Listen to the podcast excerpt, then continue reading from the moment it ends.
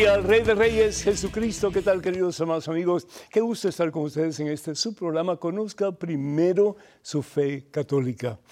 Y qué bueno que podemos conocer nuestra fe a través de este programa y muchos otros que nos favorecen en nuestro crecimiento espiritual. Hoy, como de costumbre, tenemos muchas preguntas y muchas respuestas y gracias por ustedes que nos escriben, que nos llaman para hacernos preguntas o comentarios. Siempre serán bienvenidas. Muchísimas gracias. Pero antes de hacer absolutamente nada más, hermano que me escuchas, hermana que me escuchas, hagamos un alto en nuestro acelerado caminar diario, pongámonos en la presencia de Dios, hermano, hermana, vamos a orar. En nombre del Padre, del Hijo y del Espíritu Santo. Amén.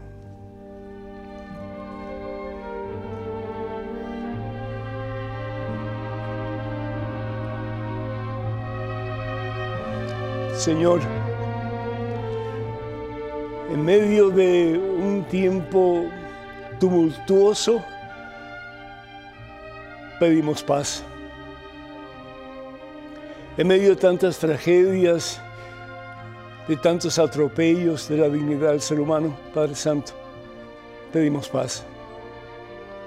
No fuimos creados para destruirnos unos a otros, Señor, para lastimarnos unos a otros para ofendernos unos a otros, para imponer nuestra bota sobre la otra persona, haciendo entender que tenemos más autoridad que la otra persona.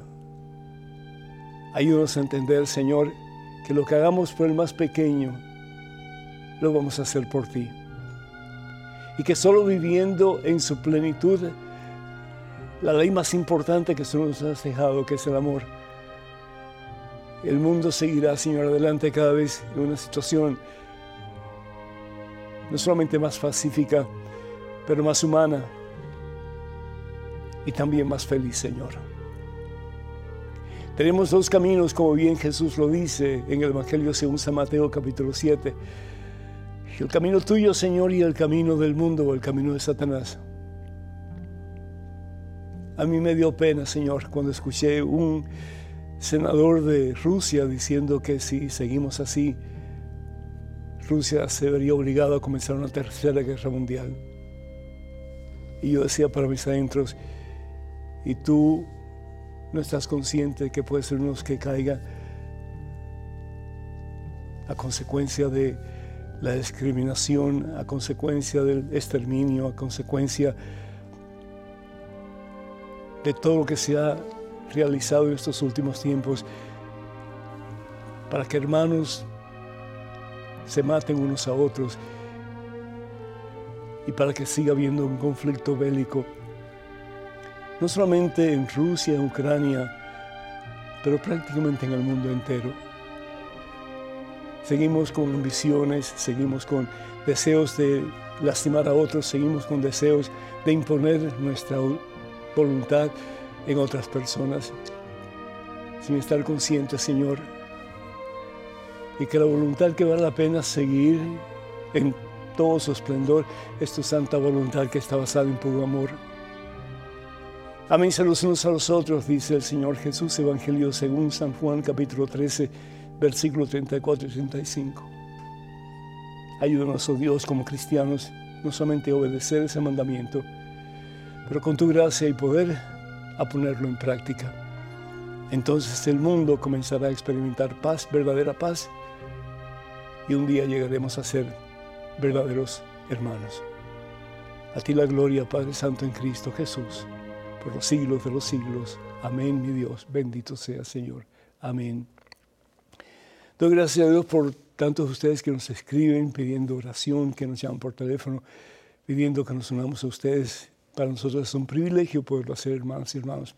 Damos gracias a Dios por María de California, gracias al Padre por el audiolibro Promesas Bíblicas para Tiempos Difíciles, porque es una gran ayuda, dice ella, para las personas que no saben leer. pues con todo gusto, que me alegro que haya servido en alguna forma para ayudar, en este caso, a tu persona, espero que sí. También María de Lancaster, Pensilvania, pide oración por Juanita. Con todo gusto, Juanita, el Señor te bendiga y encamine tus pasos en el camino de la victoria. Felipe y Lorena, unos amigos que tengo en New York, me llamaron hace poquito para pedirme oración por ellos, ya que Felipe va a ser internado pronto. Eh, le han encontrado pues un quiste que puede ser maligno, eh, así parece, pero por la gracia de Dios pedimos que él sane y se recupere y esté bien muy pronto para gloria a Dios, que así sea. Pedimos por Ana de Millington, New Jersey, pide oración por la familia Álvarez Sotelo eh, y también por Sotelo Cruces Álvarez Llanos. Que el Señor les bendiga a todos y cada uno de ustedes. Por José, eh, Río Piedra, San Juan, Puerto Rico, pide oración y bendición para la familia Torres Vázquez. Con todo gusto, muchas bendiciones para ustedes. Y Ruth, Silver Spring, Maryland, pide oración por su esposo Manfredo. Que el Señor le bendiga abundantemente. Y Alejandra de Chicago, Illinois, pide oración por la familia Ruiz Díaz. Le envía un saludo al Padre y le agradece sus programas que han ayudado en su crecimiento espiritual. Muchísimas gracias, muchas bendiciones. Guadalupe de Fort Lauderdale, Florida, pide, eh, dice que su querida amiga y madre eh, Tinita, de 93 años de edad, es fiel oyente de su programa Padre, conozca primero su fe católica y pide sus oraciones. Qué belleza, qué maravilla, que Dios bendiga a Tinita y le dé muchos años más de vida, si así Dios lo permite. También pedimos por todos aquellos que solicitan oración a través de nuestras redes sociales, que son las siguientes. Queremos hacerles saber, hermanas y hermanos, que los únicos medios eh, de, comunicación social con ustedes a través de este programa y de muchos otros, es facebook.com diagonal P. Pedro Núñez, facebook.com diagonal. Pedro Núñez. En Twitter, en Instagram y en YouTube estamos en Padre Pedro Núñez. Se comuniquen con nosotros a través de ese medio, por favor, Padre Pedro Núñez. Y también pedimos, por favor, que tengan mucho cuidado con perfiles falsos que piden dinero en nuestro nombre. Eso nunca lo haríamos a través de estos medios que acabo de mencionar. El tema de hoy, perecerás perecerás. ¿Será cierto, sí o no? ¿El fin del mundo está cerca, sí o no? Mm. Hay mucha gente nerviosa hoy día, hermanas y hermanos. Mucha gente que piensa que ya estamos al final, al borde del precipicio y que el fin del mundo viene, pero muy, muy pronto. Tantas profecías falsas, eh, tantas personas que magnifican eh, lo que nuestra Santísima Madre, la Siempre Virgen María, ha dicho en respecto a los últimos tiempos y como que ya concluyen cosas que realmente nuestra Santísima Madre no ha dicho. Pero sin embargo, ellos, para, no sé si es para causar miedo o porque ellos sienten ese temor y lo quieren expresar en maneras ya un poco más exageradas, pues ah, hacen que mucha gente pues se sienta abrumada de tantas malas noticias, de tanto negativismo y crean que ya, pues, el fin del mundo lo tenemos encima. Eso solo Dios lo sabe. La palabra de Dios, sin embargo, en el Evangelio según San Mateo capítulo 24, en el versículo, en el versículo, vamos a ir al, al capítulo, vamos a ir, bueno, el capítulo 24, mm, dice la palabra de Dios, que el que se mantenga firme hasta el final, ese se salvará. Pero también en el Evangelio según San Mateo capítulo 24, versículo 36, Jesús dice, por lo que se refiere a ese día, es decir, el fin del mundo, y cuándo vendrá, nadie lo sabe. ¿Escucharon? Y esto es palabra de Dios, esto es lo que dice la Santa Biblia, esto es lo que dice Jesús. Por lo que se refiere a ese día y cuándo vendrá, nadie lo sabe. A mí me llama la atención de una forma extraordinaria como hay gente que dice un montón de barbaridades y hay muchos que lo creen. Por amor de Dios, ustedes cuando tengan alguna pregunta, alguna duda, comuníquense con nosotros. Nosotros con todo gusto trataremos de darle pues las enseñanzas que son ortodoxas, es decir, que están de acuerdo con la doctrina de la Iglesia Católica, o pueden también pues preguntar en sus diócesis o también a su párroco, si el párroco está bien conectado con, con la doctrina de la iglesia, por supuesto que sí. Por lo que se refiere a ese día y cuándo vendrá, nadie lo sabe, nadie lo sabe. Ni siquiera, perdón, los ángeles de Dios, ni aún el Hijo Jesús no sabía. En su humanidad, acuérdense que Jesús tiene dos naturalezas, ¿verdad? La humana y la divina. En su naturaleza humana Jesús no sabía. Dice, sino que solamente el Padre, solamente el Padre. Él es el único que sabe.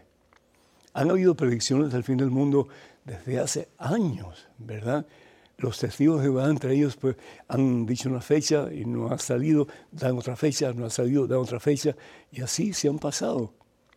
¿Se acuerdan ustedes cuando llegó el año 2000?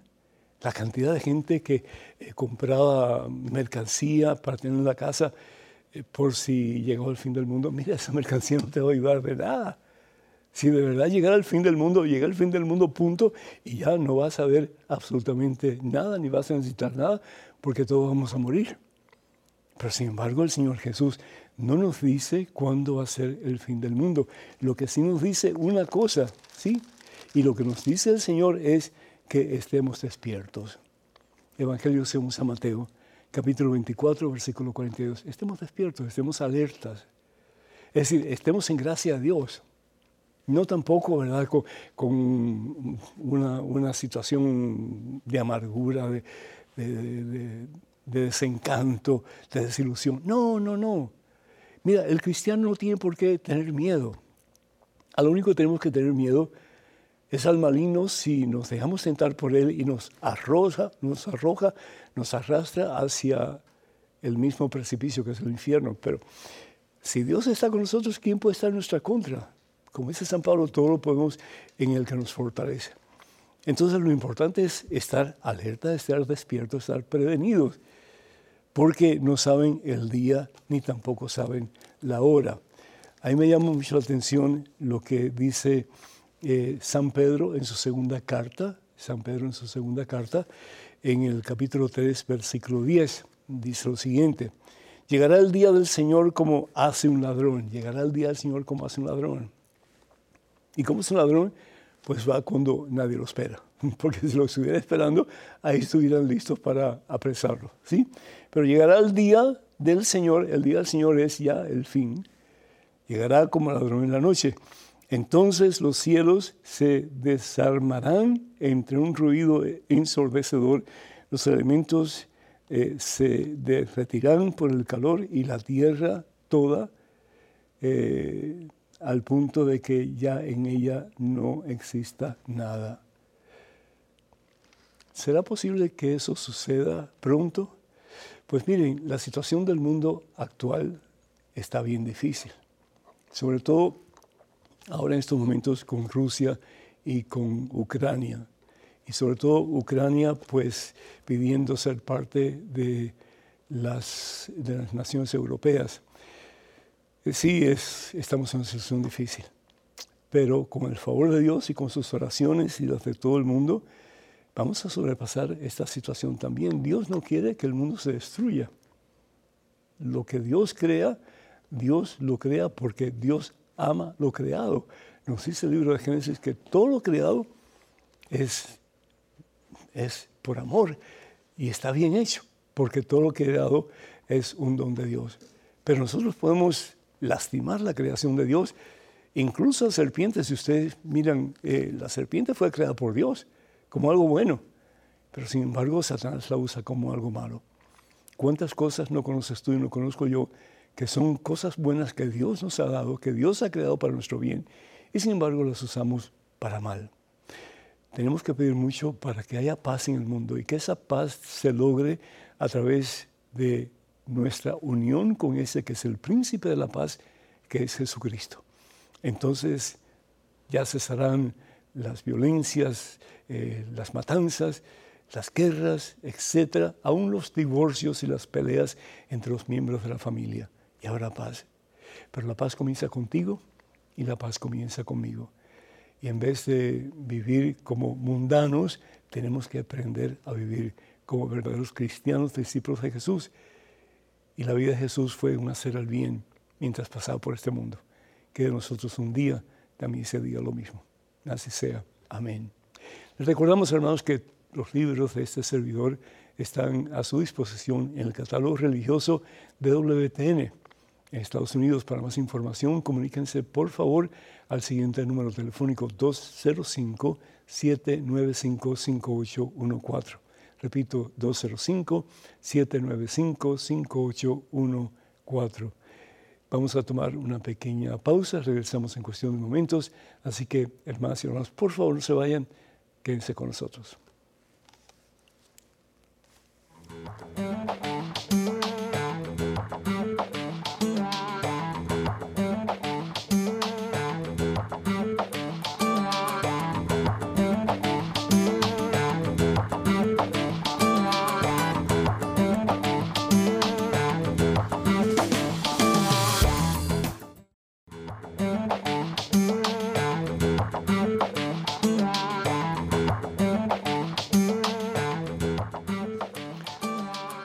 Alabado, glorificado, exaltado sea el nombre de Jesucristo, hermanos, hermanos. Bienvenidos a este segmento de su programa. Conozca primero su fe católica, soy el Padre Pedro Núñez. Tenemos de Los Ángeles, California, nada más y nada menos que a Ana. Ana, ¿cómo estás? Bien, gracias, Padre. Es un gusto saludarlo. Igualmente, Ana, bendiciones, bienvenida. Adelante, por favor. Gracias, Padre. Mi, mi pregunta es, ¿Cómo puedo perdonar una infidelidad? Pero desde el fondo de mi corazón yo ya lo hice, pero todavía tengo algo como que no me deja en paz. Y ese algo se llama falta de confianza.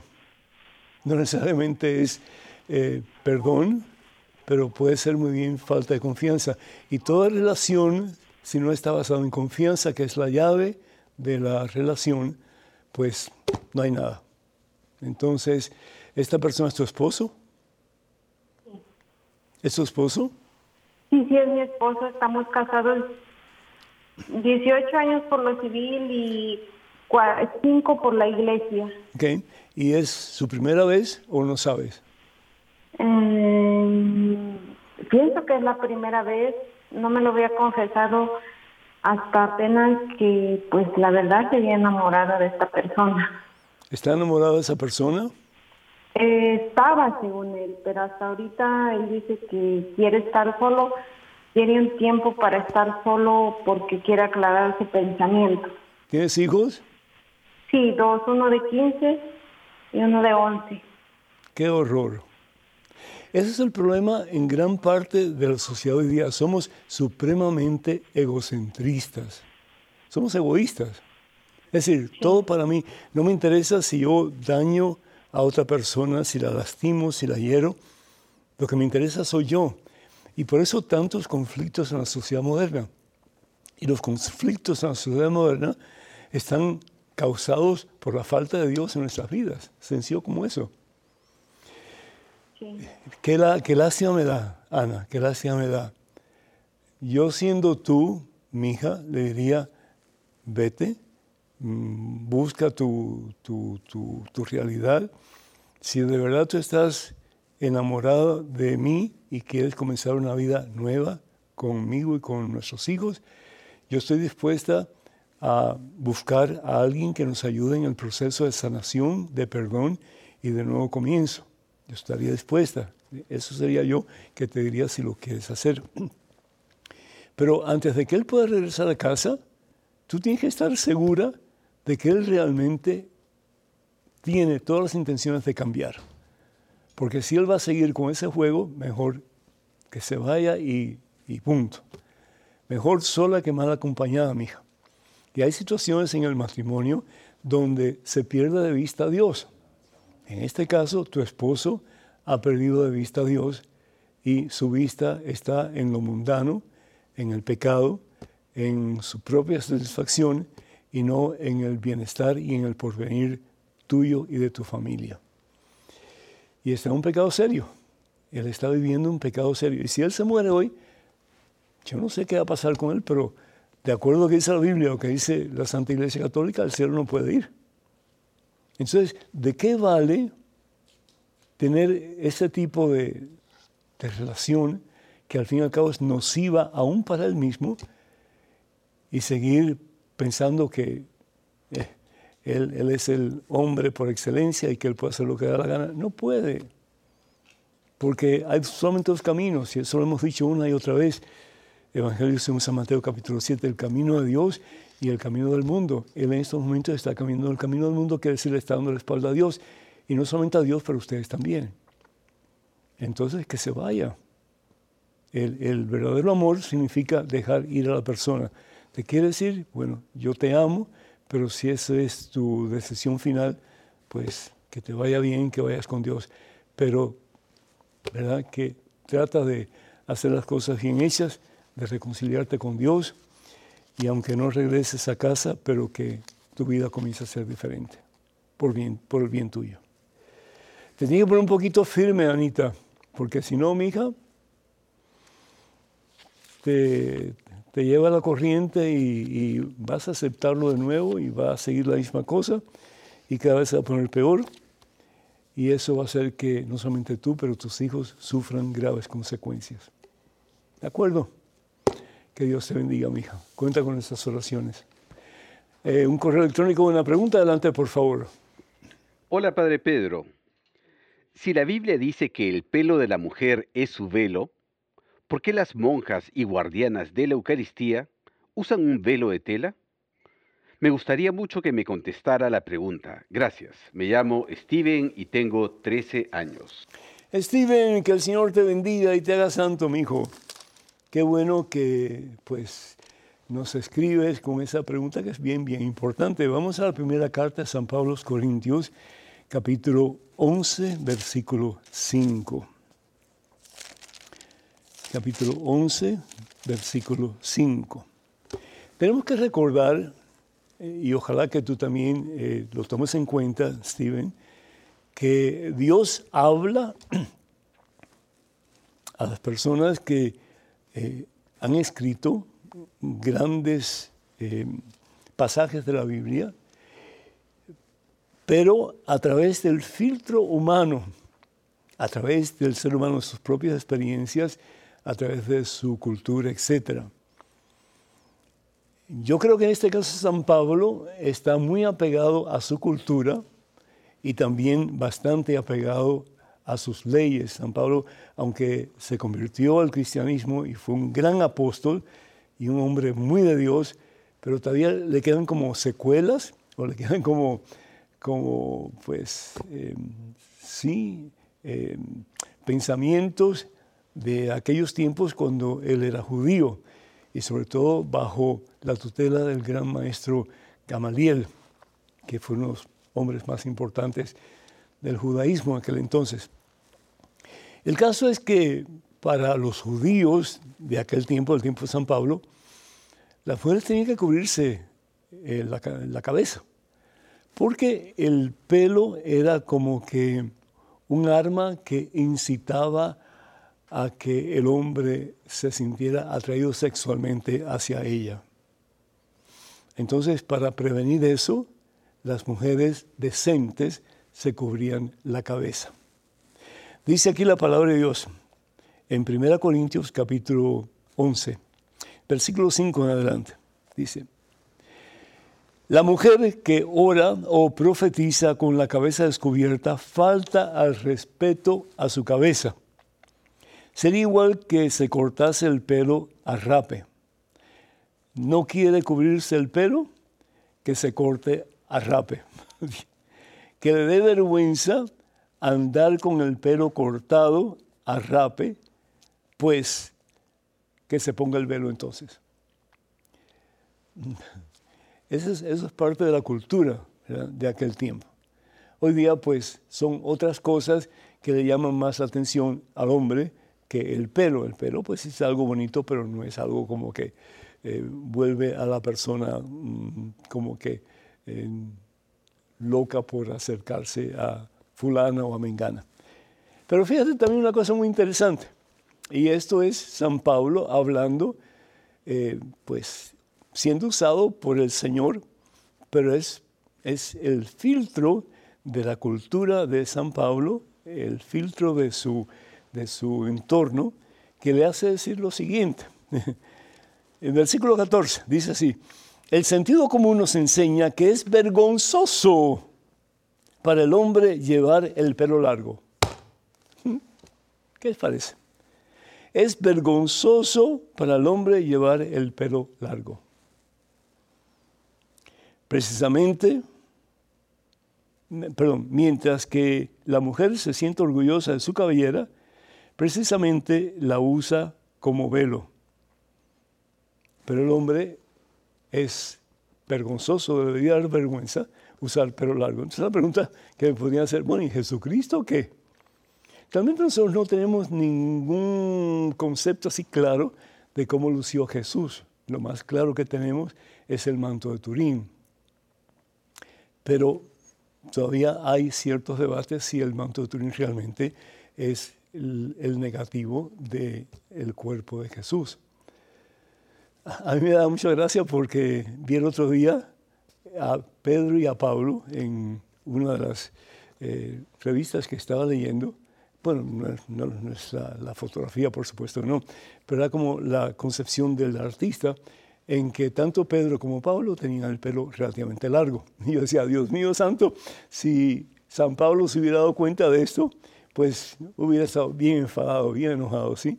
Pero bueno, eh, lo que quiero decir es que tenemos que tener en cuenta cuando leemos la palabra de Dios que hasta cierto punto Dios utiliza al ser humano con sus medios de, de,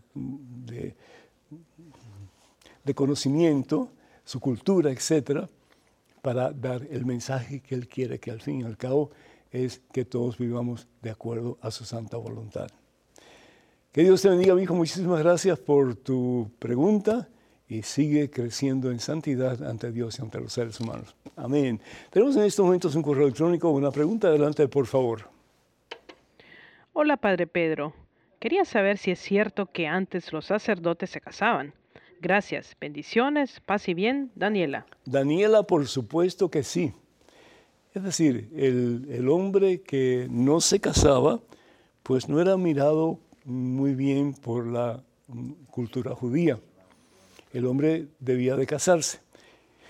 Y más aún, el hombre eh, debía de casarse si, por ejemplo, eh, él tenía eh, una, un, hermano cuya esposa había muerto, él tenía que casarse con esa esposa. En el caso, ¿se recuerdan? La viuda que quedó siete veces viuda y pues el hombre tuvo que casarse, o la viuda tuvo que casarse siete veces, ¿no? Entonces la pregunta que decía Jesús es, bueno, ¿y con cuál de los siete maridos va a estar en el cielo? Y Jesús pues responde que con ninguno de ellos porque seremos como ángeles, es decir, no tendremos relaciones íntimas y por lo tanto no vamos a estar casados con nadie, vamos a estar todos juntos. Eh, amándonos más que nunca antes en nuestra vida, pero eh, no vamos a estar casados con nadie. En el caso de los sacerdotes, una cosa muy interesante aquí, como por ejemplo, eh, San Pablo habla de la importancia de la virginidad o la importancia del celibato. Y esto realmente comienza a suceder más o menos en el siglo, mediados del siglo IV, en la diócesis de Elvira, en España cuando se, en el concilio que hubo de Elvira, eh, optan los, mm, los responsables de, los sacerdotes de decidir si realmente deberían de ser célibes o no. Y optan en, en concilio, en reunión, que los sacerdotes deberían de ser célibes a consecuencia de lo que dice San Pablo en su primera carta a los Corintios capítulo 7, versículos del 32 al 35 y 38. Le voy a leer lo que dice San Pablo, ¿verdad? Y después ustedes pues hacen sus propias decisiones. Dice, versículo 32, yo quisiera verlos libres de preocupaciones. El que no está casado se preocupa de las cosas del Señor y de cómo agradarle. No así con el que se ha casado pues se preocupa de las cosas del mundo y de cómo agradar a su esposa y está dividido. De igual manera, la mujer soltera, la virgen, se preocupa del servicio del Señor y de ser santas en su cuerpo y en su espíritu. Mientras que la casada se preocupa de las cosas del mundo y de cómo agradar a su esposo. Al decirle esto, versículo 35, no quiero ponerles trampas, se lo digo para su propio bien, comidas a una vida más noble en la que estén enteramente unidos al Señor.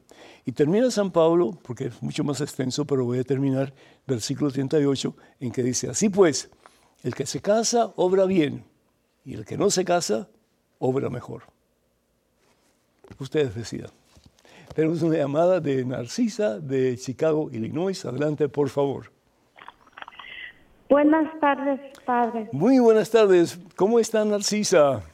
Bien, gracias, padre. Que me alegro, bendito sea Dios. Adelante, por favor. Padre, lo que pasa es que cuando yo llevé la, la aquella vez tenía yo la cita Biblia en mis manos, pero lo voy a decir, me imagino que usted ya sabe. A ver. cita Biblia está en el Apocalipsis, parece que está donde, donde Jesús aparece a Juan en alta mar. No, no, eso Sí, está en el Evangelio según San Mateo, capítulo 14. Está el Apocalipsis, padre. No, no, no. El Apocalipsis no tiene, no, no habla de que Jesús está en alta mar, no. No, no, no, no. Cuando, cuando Jesús apareció a Juan. No, no está en el Apocalipsis. que aquí terminó el, el- ya no habrá llanto, ni tristeza, ni dolor. Ajá. Todo, todo se acabó, le dijo Jesús. Entonces, yo, yo, yo vi una película de él, también me, me tocó tanto, pero mi esposo me dijo que él recibió unas clases de vive en el espíritu, que, Ah. que le enseñaron a él que, que todo lo que dice Apocalipsis que no es verdad, que, que, que, que Juan solo lo soñaba y los No, hombre, no, no. Eh, Es decir, el Apocalipsis eh, tiene un lenguaje muy particular. Está escrito en forma simbólica. Y está escrito en forma simbólica para que nadie lo pueda entender, solamente los cristianos que reciben el mensaje. Y el mensaje es que a pesar de los conflictos, a pesar de las persecuciones que tienen que experimentar a consecuencia de la rabia que tienen los romanos y hasta cierto punto los judíos, que Cristo Jesús ha vencido, que el Cordero de Dios ha vencido y está de pie frente al trono de gloria donde está nuestro Padre Dios. Entonces, todo lo que habla eh, la palabra de Dios en el libro del Apocalipsis es cierto en el sentido, por ejemplo, habla acerca de las iglesias primitivas, habla acerca de la mujer y el dragón, habla acerca de los 144 mil que se salvarán, pero de nuevo, mil es un, nombre que significa, un número que significa abundancia ilimitada y 144, estamos hablando de las 12 tribus de Israel y las, los 12 apóstoles, 12 por 12, 144 más mil, una cantidad incontable.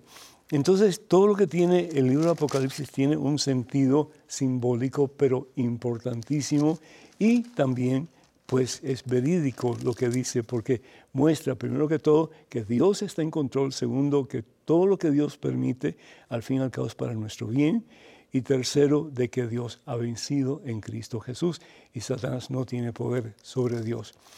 Entonces habla también del juicio de Babilonia, Babilonia la Grande, y Babilonia Grande que desafortunadamente pues muchos evangélicos sobre todo han dicho que es la Iglesia Católica y es horrible eh, esa acusación porque es incierta. Dice la palabra de Dios en Apocalipsis capítulo 11 versículo 8, ahora sus cadáveres, es decir, los cadáveres de los mártires, están tendidos en la plaza de la gran ciudad, le llamaban a Babilonia la gran ciudad, que los creyentes llaman también Sodoma o Egipto en la que también su Señor fue crucificado. Es decir, ¿dónde fue crucificado Jesús? En Jerusalén. Así que a quién está llamando eh, Juan la gran ciudad o la gran Babilonia? A Jerusalén, como llama también la gran Babilonia o la gran ciudad a Roma, porque de ahí comienza la persecución de la iglesia primitiva, de la iglesia de Jesucristo, que es la iglesia católica. Número telefónico para que se comuniquen con nosotros 205-271-2924. 205-271-2924. Vamos a una pequeña pausa, regresamos en cuestión de momentos. Así que hermanos y hermanos, por favor no se vayan, quédense con nosotros.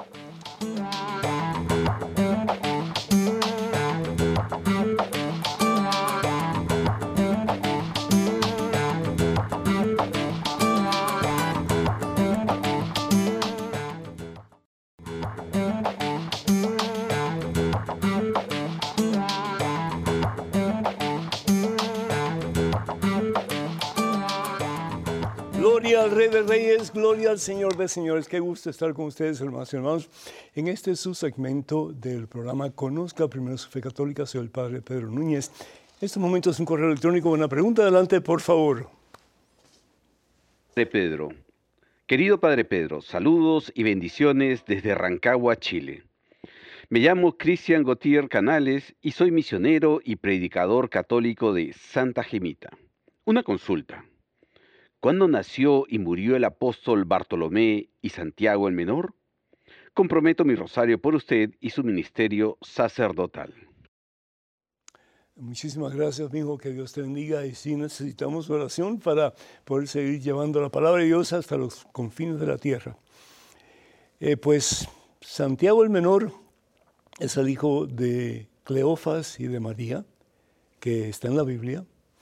Él nació como mm, tal vez en el año 1 antes de Cristo, igual que, igual que Natanael o Bartolomé. Bartolomé desafortunadamente tuvo una muerte horrible, pero horrible. Fue uno de los dos, realmente fueron discípulos de Jesús, fueron apóstoles y fueron enviados a diferentes lugares. Bartolomeo Natanael, que es el nombre, ah, cuando estaba predicando bajo el dominio del rey Astiages, pues el rey se enfadó con él, se enojó mucho con él, porque los sacerdotes del templo pagano eh, estaban pues terriblemente alborotados porque este hombre está convirtiendo un montón de gente al cristianismo. Entonces, Astiages lo llama y le dice, usted doble rodillas y ore a nuestros ídolos y ofrézcale incienso.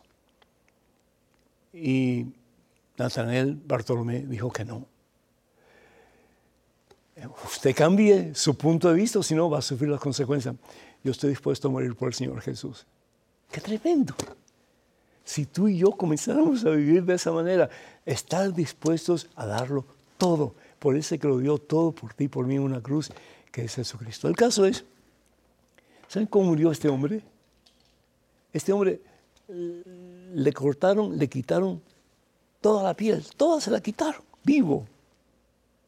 Le quitaron toda la piel y después lo decapitaron. Una muerte, pero horrible, ¿qué muerte puede ser peor que esa? Y sin embargo la sufrió por amor a Jesucristo. No hay amor más grande, es el Señor Jesús, que el que está dispuesto a dar la vida por otra persona. Y en este caso lo hizo Natanael. También eh, Santiago el Menor. Santiago el Menor, pues, fue apedreado en el año 62 más o menos de nuestra era y fue apedreado por predicar el Evangelio del Señor. Y lo apedrearon de tal manera que lo mataron como Esteban. Lo mataron. Pero por alguna razón, el, cuerpo de Santiago fue enterrado muy cerca del templo de Jerusalén, que en ese entonces era total y completamente un templo judío. ¿Por qué lo hicieron? Solo Dios sabe. No hay realmente una respuesta, ni teológica ni histórica, que pueda definir el por qué se hizo así, pero la razón es que así se hizo. Benditos a Dios porque en el templo de Jerusalén, ahí también definitivamente está Dios. Que Dios te bendiga. Muchísimas gracias por tu pregunta. Adelante, por favor. Padre Pedro, tengo entendido que es pecado usar métodos anticonceptivos en el matrimonio. Entonces, si mi esposo y yo ya tenemos varios hijos, pero como esposos queremos mantener ese afecto íntimo, ¿es posible usar métodos anticonceptivos o existe alguna otra alternativa que la Santa Madre Iglesia pruebe? Tatiana desde Panamá. Muchísimas gracias, Tatiana. Pues sí, hay varios métodos que son métodos naturales de planificación familiar. Hay una gran diferencia entre métodos anticonceptivos en que eh, tronchas el plan de Dios para el hombre y la mujer de que sean uno y en esa unión puedan procrear a métodos eh, naturales de planificación eh, de familia en que hay ciertos tiempos en la vida de la mujer eh, en que pues es fértil y otros tiempos en que no es fértil. Entonces yo creo que lo mejor que tú puedes hacer, o cualquier persona que esté escuchando que está interesada en esto, que hable con el Ministerio de Vida Familiar de su diócesis para que le den información, ¿verdad?, sobre qué deben de hacer ustedes para que ustedes puedan tener una planificación natural adecuada para que no tengan hijos, ya que ustedes tienen varios hijos. Y también la iglesia habla de la importancia de la paternidad responsable. Si tú puedes tener dos hijos, no tengas diez. O si puedes tener eh, diez hijos, pues no te limites a dos hijos. Entonces la iglesia es muy insistente en ese aspecto. Pero para que tengas unos detalles más amplios, porque aquí el tiempo es muy limitado, eh, habla con alguna persona del Ministerio de Vida Familiar para que te indiquen lo que tienes que hacer. Y hay médicos, hay médicos que se dedican precisamente a, darle a las personas interesadas eh, los medios necesarios para que puedan tener eh, pues, hijos en cierta manera de acuerdo a la paternidad responsable y tener los hijos que Dios manda, pero también teniendo en cuenta que Dios también permite eh, momentos en la vida de la mujer particularmente en que es infértil y pueden tener, pues, como dice San Pablo, un acceso más el uno al otro para después de haber vivido un tiempecito en oración, que puedan regresar a esa íntima relación tan maravillosa que Dios le da al esposo y a la esposa, a el marido y a la mujer. En estos momentos tenemos un correo electrónico. Una pregunta, adelante, por favor. Hola, ¿cómo es posible que el Papa Urbano II haya promovido matar a gente dando inicio a las cruzadas? ¿Acaso la Biblia no nos manda a amar a nuestros enemigos? Israel. Israel, muchísimas gracias. Eh, a, mí me llama la atención como a veces nos vamos de un solo lado, ¿no? Y, no estamos conscientes de la totalidad del problema o la situación por la que se estaba pasando en ese periodo de la historia. tenemos que darnos cuenta de que los musulmanes no eran santitos, sí. Y los musulmanes, estamos hablando, los musulmanes eh, comienzan a tener una fe monoteísta, es decir, una fe en un solo Dios, en Alá, eh, bajo la inspiración de Mahoma, después del año 600 más o menos. Pero eh, como que quieren más y más y más y más y quieren acumular no solamente lo que le pertenecía a ellos, que son, eran propiedades bastante extensas, pero quieren conquistar el mundo. Sí, y más aún, en el Corán existe la regla de que o se convierten, especialmente los cristianos y los judíos, al, al Islam, o hay que matarlos, hay que exterminarlos. De ahí la famosa guerra de Shia, ¿sí? Si no te sometes a esto, te vamos a cortar la cabeza. Claro, bendito sea Dios, hoy día hay musulmanes que son mucho más abiertos a, a convivir sobre todo con judíos y con cristianos, pero hubo un tiempo que no, hubo un tiempo que no. O te convertías o te quitaban la vida y te quitaban todo lo que tenías y así comenzó a suceder. Ahora, ¿qué hacen sobre todo los reinados de Europa y qué hace el Papa Urbano II? Pues eh, se reúnen y dice, esto no puede seguir así, tenemos que tomar decisiones. Y el Papa Urbano II que también los musulmanes habían quitado muchas de las, eh, las propiedades de la iglesia, particularmente en Tierra Santa, particularmente en, en Jerusalén, pues dijo, pues sí, no es justo que nos quiten lo que realmente ha sido nuestro desde tantos años. Y sobre todo tanta gente, no solamente acomodada, pero gente pobre que no tenía prácticamente nada, que solo lo que tenía era lo que les habían quitado, pues entonces no hubo forma, no hubo, no hubo medio diplomático para llegar a una situación como hoy día entre Rusia y Ucrania. Se han tratado 20.000 maneras de buscar un camino diplomático para que, para que no haya guerra, pero no se ha podido. Rusia se empeña en quitarle a Ucrania su territorio y hacerlo parte de lo que quisiera Putin hacer, que es la Unión Soviética. Eso fue lo que pasó. Entonces, mira, cuando un invasor viene a tu familia para agredirla, para quitar la vida, para destruirla, te vas a quedar con los brazos cruzados y decir, bueno, pues, que sea lo que Dios quiera. O tienes tú el derecho de defender tu familia. Tienes tú el derecho de defenderte tú, no siendo agresor, pero siendo defensor de lo que es tuyo por derecho. Eso fue lo que pasó. Pero vemos solamente una parte de la moneda, una cara de la moneda, y la moneda siempre tiene dos caras. Entonces, si bien es cierto que Urbano II sí apoyó a las cruzadas, porque eran personas que querían recuperar lo que habían perdido a consecuencia de las guerras con los musulmanes, pues también, caramba, que pues se devolviera a las personas en Europa que habían perdido todo y sobre todo que se recuperara los lugares santos de Israel, los lugares santos de Tierra Santa. La guerra nunca nunca tiene ganadores, siempre tiene perdedores. Al fin y al cabo, lo que gana y lo que vale la pena mantener es el amor. Ojalá que aprendamos esa dura realidad, porque sin amor no hay nada, hermanos. Tenemos un correo electrónico, una pregunta, adelante, por favor.